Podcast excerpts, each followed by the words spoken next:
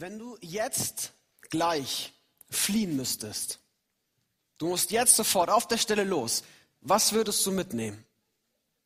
Was wäre die erste Sache, an die du denkst, die erste Sache, die du greifen würdest, um sie mitzunehmen? Vielleicht, weil du aus deinem brennenden Haus, aus deiner brennenden Wohnung fliehen musst und du kannst noch eine Sache greifen. Was würdest du mitnehmen? Vielleicht denkst du zuerst an deine Kinder. Die müssen gerettet werden. Die müssen raus. Vielleicht hast du keine Kinder und denkst an deine Haustiere. Oder irgendetwas, das du dir sehr teuer letztens erst gekauft hast und das wäre wichtig zu retten, denn wenn du das gerettet hast, damit könnte man den Schaden beheben, wenn man das wieder verkauft. Vielleicht sind es aber auch irgendwelche Daten, die sonst nirgendwo gespeichert sind und die dürften auf keinen Fall verloren gehen. Die sind wichtig für die Arbeit und für mich selber. Vielleicht auch eher was mit persönlichem Wert. Alte Fotos, Briefe, Tagebücher. Das wäre es wahrscheinlich bei mir. In meinem, in meinem Schrank steht so ein Schuhkarton voller Erinnerungen und Briefe. Und das wäre wichtig zu retten, weil das wäre schwierig zu ersetzen. Was würdest du retten? Was würdest du mitnehmen? Was ist dir so wichtig, dass es so schmerzen würde, wenn das verloren geht? Ich mag dieses, wenn auch ein bisschen makabere Gedankenspiel, weil es klar macht, was einem wichtig ist und das erstmal nicht bewertet. Das darf erstmal wichtig sein. Und das muss der Person links und rechts neben dir nicht wichtig sein. Und das müsste die nicht aus ihrem Haus gerettet haben. Es darf dir erstmal wichtig sein, was dir wichtig ist. Zur Zeit Jesu gab es eine Situation, wo ganz viele Leute zu Jesus hingehen und ihm verschiedene Fragen stellen. So, wie ist das hier mit Steuern zahlen? Wie ist das mit den Toten und der Auferstehung der Toten? Und dann wird Jesus so befragt und befragt und dann kommen Gesetzeslehrer, kommen auf ihn zu und hätten da auch mal eine Frage. Und sie fragen ihn, Jesus, was ist denn wirklich wichtig? Was ist denn wirklich wichtig? Sie, sie kennen das Gesetz und die Tore und all die Überlieferungen und fragen Jesus jetzt, was ist das wichtigste Gebot? Wenn wir das irgendwie zusammenfassen könnten, wenn wir das irgendwie strukturieren könnten, wenn da eine Headline drüber wäre. Was wäre da Gebot Nummer eins? Jetzt fragen die das nicht nur aus Neugierde, sondern weil sie ihn auf die Probe stellen wollen. Dieser Jesus, der da auftaucht mit seiner neuen Religion, war nicht ganz so sympathisch für die Leute dort. Die wollten ihn loswerden. Also stellen sie ihm so eine Frage in der Hoffnung, dass er irgendwas sagt, woraufhin man ihn anklagen könnte. Also wird er gefragt, Jesus, was ist das wichtigste Gebot? Matthäus 22, Jesus sprach zu ihm, du sollst den Herrn, deinen Gott lieben, von ganzem Herzen, von ganzer Seele und von ganzem Gemüt. Dies ist das höchste und erste Gebot. Spannend ist, Jesus antwortet nicht juristisch. Er sagt nicht, Paragraph 72 Absatz 4 Satz 3, der ist wichtig. Und den habt ihr immer falsch verstanden. Den müsstet ihr mal so auslegen und dann so danach leben. Genau das war das Anliegen der Gesetzeslehrer. Die Tora, die Gesetze so gut zu studieren, sie so gut zu kennen und sich an alle Einzelheiten genau zu halten. Und jetzt antwortet Jesus damit. Er antwortet traditionell. Er zitiert aus dem fünften Buch Mose, Kapitel 6, Vers 4, wo dieser Vers fast so genau dort steht. Das Spannende ist, das ist zwar ein Gebot, aber für die Juden damals und auch heute war das vielmehr ein Glaubensbekenntnis. Die haben das auswendig gelernt. Die Kinder haben das ganz früh auswendig gelernt. Das wurde jeden Morgen und jeden Abend gebetet. Du sollst den Herrn, deinen Gott lieben, von ganzem Herzen, von ganzer Seele und mit all deinem Gemüt. Ein Glaubensbekenntnis, ein Gebet. Und was Jesus damit sagt, das erste Gebot, das wichtigste Gebot, ist erstmal keine Regel. Das erste Gebot ist erstmal kein Gesetz. Das erste Gebot ist eine Beziehung. Eine Beziehung zu einer Person. Das Lieben von einer Person.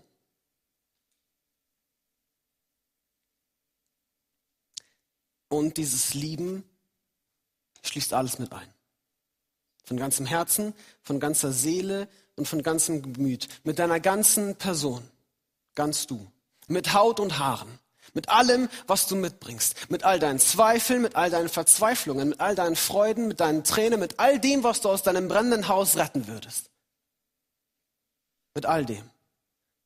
Sagt, sagt Jesus, sagt Gott, sagt die Bibel, sehnt er sich danach, von dir geliebt zu werden.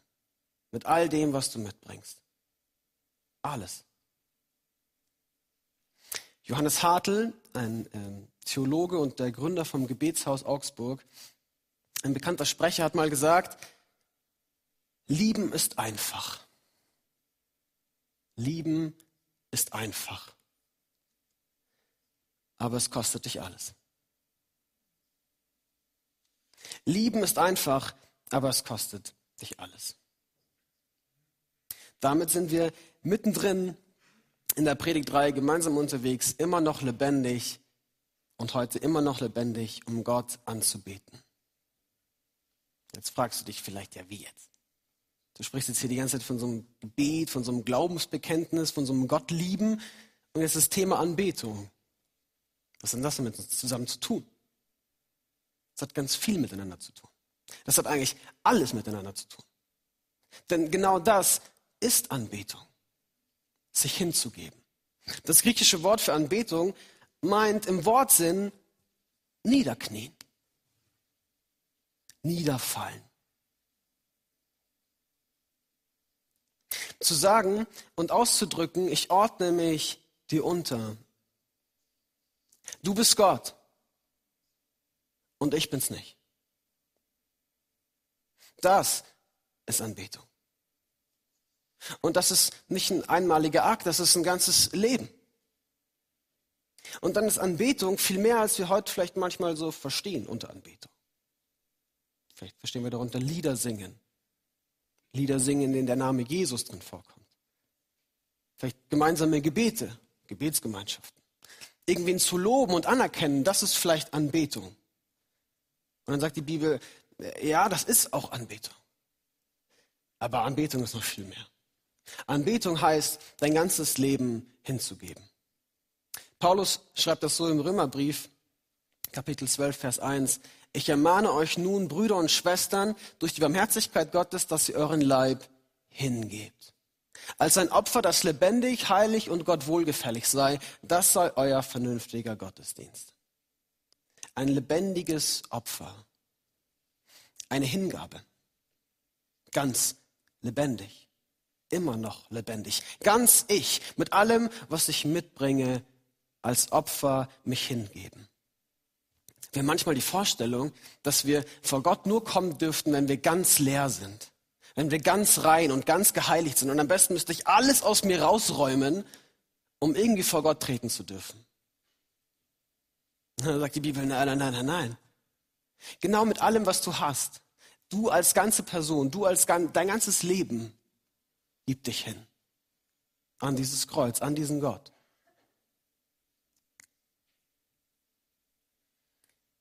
Mit ganzem Herzen, mit ganzem Verstand und mit ganzem Willen. Tauchen wir da mal näher ein. Mit ganzem Herzen das Herz. Der Sitz von den Gefühlen. Da wird ganz viel gefühlt. Da sind ganz viele Emotionen. Und die Bibel sagt, ja, mit denen kommen mit den Gefühlen. Die dürfen sein. Die Gefühle dürfen da erstmal sein. Die Gefühle dürfen dort auch entstehen in der Gegenwart Gottes. Da darf Freude entstehen. Da darf Klage und Trauer entstehen. Da dürfen Gefühle sich verändern. Das darf ganz, ganz emotional sein. Und das findet statt auch in der Lobpreismusik. Das ist den einen dann ein bisschen zu, unemo äh, zu emotional, ja. Und den anderen dann ein bisschen zu wenig emotional. Aber was klar ist, die Gefühle dürfen da sein und die dürfen dort verändert werden.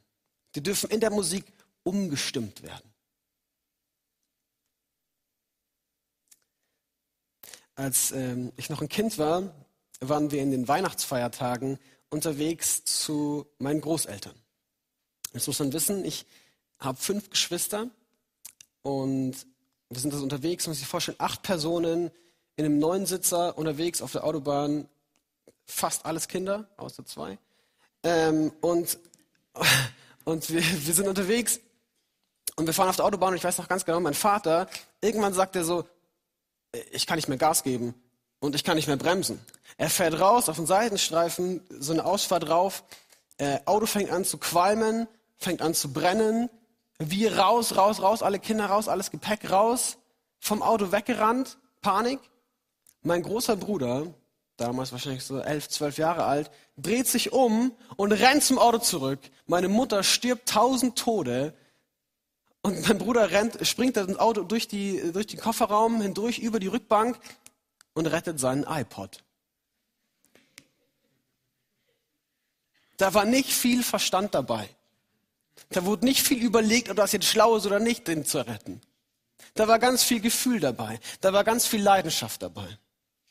Und ich will heute Morgen nicht euch zu solchen leichtsinnigen Aktionen irgendwie ermutigen, aber ich will hinterfragen, wo sind wir so leidenschaftlich für Gott und sein Wort? Wo würden wir wieder zurück ins brennende Auto springen, nur um das Gebet, nur um die Zeit mit ihm zu retten? Ich sehe mich nach einem Herzen, das so für Jesus brennt, wie, wie damals mein Bruder für seinen iPod.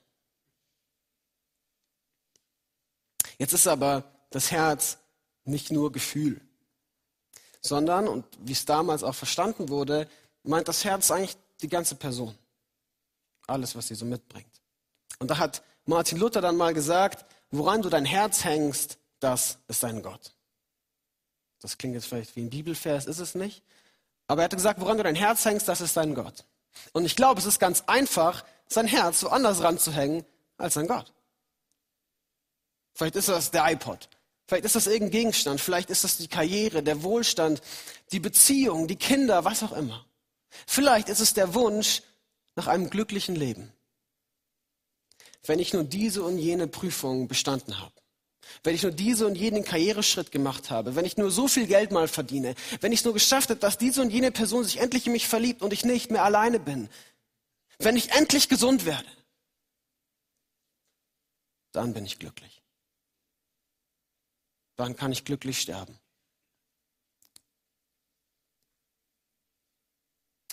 Und die Bibel sagt, nein, häng dein Herz nicht daran. Das wird dir nicht alles geben, das wird dich nicht glücklich machen, das wird nicht zu einem Ende kommen. Häng dein Herz an Gott. Dort gibt es Leben, Leben im Überfluss, ewiges Leben. Und mein Punkt ist nicht zu sagen, hab keine Wünsche, hab keine Sehnsüchte, gib dich einfach damit ab, mit dem, wie es gerade ist. Mein Punkt ist, wer ist an erster Stelle?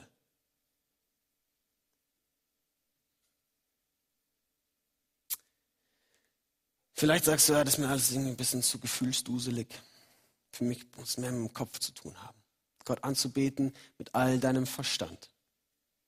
Und da sagt, sagt Jesus, ja genau, das hat auch Platz. Das darf sein über Gott nachzudenken, über sein Wort nachzudenken, über seine Schöpfung, über den Menschen nachzudenken, Naturwissenschaft zu betreiben, ist Anbetung. Nicht um der Sache willen, sondern um des Schöpfers willen. Um ihm Ehre zu geben, aus Liebe zu ihm, aus Liebe zum Schöpfer die Schöpfung erforschen. Das ist Anbetung. Für die unter euch, die vielleicht schon in einer längeren Beziehung waren oder sind, die kennen das vielleicht, dass wenn man sich über längere Zeit liebt, das nicht mehr so viel immer mit Gefühl zu tun hat. Und auch nicht unbedingt mit Verstehen. Da, da ist manchmal nicht viel Verliebtsein, nicht viel, nicht viel Gefühl und ich verstehe den anderen auch nicht. Und dann ist es immer wieder, auch wenn das sehr unromantisch klingt, Teil von der Beziehung, sich für den anderen zu entscheiden. Sich für die Liebe zu entscheiden. In meinem Theologiestudium wurde und werde ich immer wieder auf die Probe gestellt. Da werden Sachen hinterfragt. Sachen von der Bibel über den Glauben hinterfragt und Zweifel ausgelöst. Und dann wenn das nicht stimmt, dann, dann müsste ich das auch hinterfragen und dann stimmt das auch nicht. Und dann stimmt das nicht. Und was machen wir dann eigentlich alle hier und warum studieren wir das? Wenn das alles keinen Sinn ergibt, sind wir alle dumm? Und was mich damals und heute hindurchgetragen hat, war ein von Gott zu Gott rennen. Ein von dem Gott, den ich nicht verstehe. Von dem Gott, den ich gerade nicht fühle. Von dem Gott, an den ich so viele Fragen hatte. Und der sich mir gerade nicht zeigt, renne ich hin zu einem Gott und entscheide mich, ihn zu lieben. Aus ganzem Willen, aus ganzer Kraft. Und sag Gott, zeig dich mir neu. Offenbar dich mir neu. Ich, ich will dich fühlen. Ich, ich will dich sehen. Zeig dich mir. Ich will dich lieben. Du sollst den Herrn, deinen Gott, lieben. Von ganzem Herzen, ganzem Verstand und ganzem Willen. Und dann ist das Anbetung. Dann ist Anbetung viel mehr als Lieder singen. Dann ist Anbetung eine Hingabe von deiner ganzen Person, von deinem ganzen Leben. Dann ist das das Fundament, auf das du aufbaust, das dein Alltag und dein ganzes Leben durchdringt. Dann ist Anbetung ein Niederknien mit deinem ganzen Leben.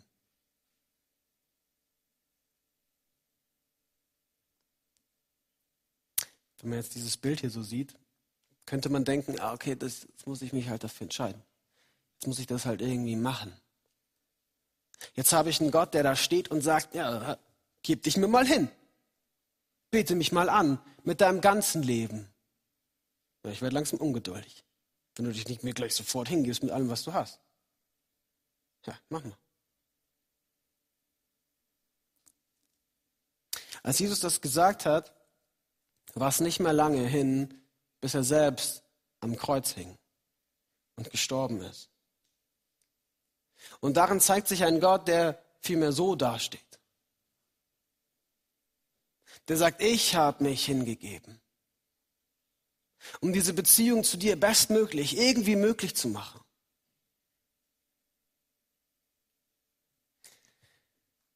Johannes schreibt, er hat uns zuerst geliebt und deshalb können wir lieben.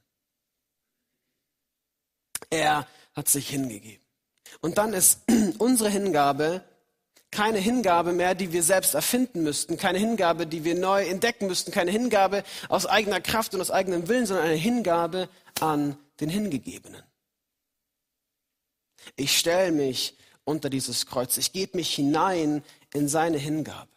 Ich habe nicht viel zu bringen, ich habe nicht viel zu geben, außer dass ich mich in sein Licht stelle in seine Hingabe hinein.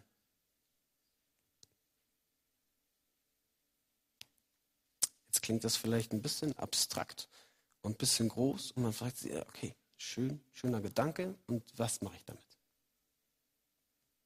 Dann will ich dir anhand von diesem Willen, Verstand und Herz drei Sachen mitgeben, die du irgendwie umsetzen könntest. Vielleicht ist es für dich der Wille zu sagen, ich, ich will Gott mehr lieben. Dann sind wir gerade in der richtigen Zeit vor Ostern, in der Fastenzeit, wo man Sachen mal aufhören kann und neue Sachen anfangen kann. Das Wichtige wichtig nennen, indem ich auf manches verzichte. In meiner Fastenzeit habe ich jetzt äh, Netflix und Podcasts gefastet. Das mag für den einen oder anderen vielleicht ein bisschen banal klingen oder sehr einfach, war es für mich nicht, weil das viele, viele Stunden von meiner Woche in Beschlag genommen hat. Und dann kam noch das Problem dazu, dass ein Tag, nachdem ich mich entschlossen hatte, das zu fasten, ich in Isolation musste und in Quarantäne war. Das war nicht ganz so einfach. Das war der perfekte Moment, um jetzt endlich Netflix und Podcast zu machen, anzugucken, anzuhören. Die Versuchung war groß. Ich habe es nicht gemacht und und ich kann sagen, diese Woche war, war so eine gesegnete Woche. Es war wahrscheinlich die beste Woche der letzten Wochen. Ich hatte noch nie so viel Zeit, um Bibel zu lesen, um ins Gebet zu gehen, um, um so frei auch Gebetszeiten zu haben, die sich gar nicht mehr nach Gebetszeiten angefühlt haben. mit dem ganzen Willen, Gott zu lieben. Vielleicht ist es auch für dich dran, das eine oder andere aufzuhören und neu anzufangen. Vielleicht ist es für dich dran, morgen früh deinen Wecker fünf Minuten früher zu stellen und mit ein, ein Kapitel aus der Bibel zu lesen und so den Tag zu beginnen. Vielleicht sagst du, nee, ich bin mehr der Kopfmensch. Mit meinem ganzen Verstand würde ich gerne Gott anbeten. Dann ist vielleicht für dich dran zu sagen, ja, Bibelstellen auswendig zu lernen. So wie die jüdischen Kinder diesen Bibelvers auswendig gelernt haben, den Herrn zu lieben mit ganzem Herzen. Vielleicht solche Bibelstellen auswendig zu lernen. Oder vielleicht ist für dich dran, das mal runterzuschreiben auf eine Seite. Was bedeutet es denn für mich und für die ganze Menschheit, dass Gott sich hingegeben hat? Oder du sagst, ah, da ist er mit meinen Gefühlen. Ich habe da schon lange nichts mehr gefühlt. Ich habe generell nicht so den Zugang zu meinen Gefühlen. Da sind viele Mauern, da ist viel Zerbruch. Ich habe schon lange nicht mehr geweint. Vielleicht bist du auch schon lange mit Jesus unterwegs und merkst, das fühlt sich auch nicht mehr so an, wie sich das mal angefühlt hat. Dann ist vielleicht für dich dran, auch jetzt gleich in der Lobpreiszeit, so ein Gebet zu sprechen wie, Vater, lass mich dich neu fühlen. Lass mich fühlen, was du fühlst. Schenk mir ein fleischendes Herz. Vielleicht ist auch dann dran, Gebet oder Seelsorge in Anspruch zu nehmen. Ich darf jetzt die Band auf die Bühne bitten, weil wir gleich in eine Lobpreiszeit starten und, und anbeten. Mit Musik. Und wir dürfen nicht vergessen, dass es, dass es viel mehr ist als Musik. Anbetung mit deiner ganzen Person, dich ganz hinzugeben. Vielleicht ist es für dich heute Morgen dran, wieder zu sagen, ja, ich will mich hingeben an diesen Gott. Vielleicht zum ersten Mal oder zum wiederholten Mal. Das neu für dich festzumachen, diesen Gott von ganzem Herzen, von ganzer Seele und mit ganzem Gemüt zu lieben. Denn du bist immer noch lebendig. Du bist immer noch mit deiner ganzen Person da. Immer noch lebendig, um einen Gott anzubeten, der sich immer noch danach sehnt, Beziehungen mit dir zu haben der sich immer noch danach sehnt, deine ganze Person da zu haben. Immer noch lebendig.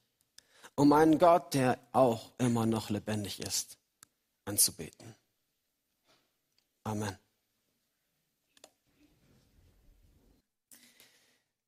Der Herr segne dich und behüte dich.